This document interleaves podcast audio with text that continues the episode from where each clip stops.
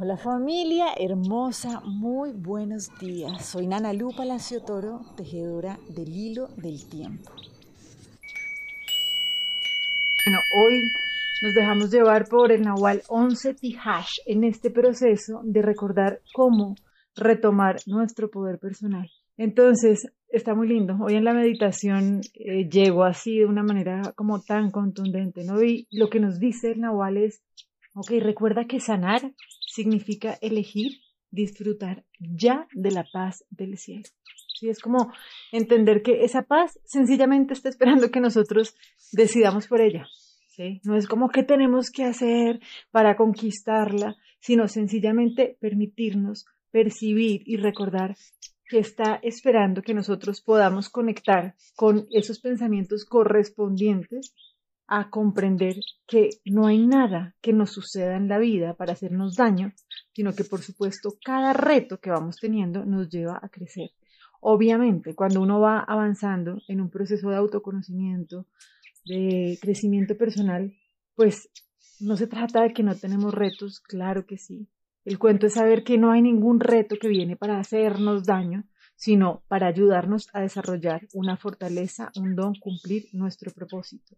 Entonces, hoy estamos viviendo en estos tiempos momentos de muchos retos, ¿sí? donde vienen muchas preguntas y cómo va a ser, pero viene con mucha contundencia este Nahualito 11 Tihash a decirnos, mira, recuerda que esto consiste en saber que tú tomas la decisión, ¿sí? Entonces tomas la decisión de qué? De mantenerte dormida o dormido o de despertar. Y despertar significa reconocer que la paz del cielo nos corresponde aquí y ahora.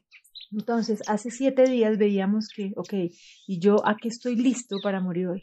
Es como saber que necesariamente para poder conquistar esa paz necesito entregar, necesito hacer un sacro oficio, sacrificar, o sea, ofrendar realmente eso que ya no cargo más, eso que me estaba alejando de mi verdadero poder. ¿Listo? Entonces, claro, yo sé que cada vez vamos entrando más y más, vamos comprendiendo diferentes cosas, pero a veces cuesta dar ese salto. ¿sí? Es como, ok, entiendo esto, pero ¿cómo me suelto de verdad a confiar cuando aparentemente los retos son tan grandes?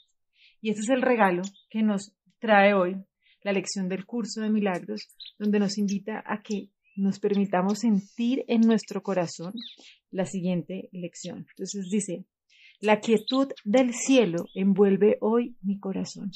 Los invito, las invito a que nos sentemos tranquilamente en este momento, que respiren, que se permitan cerrar los ojos y se permitan en su corazón sentir lo siguiente. Dice, Padre, qué día tan sereno el de hoy, cuán armoniosamente cae todo en su sitio.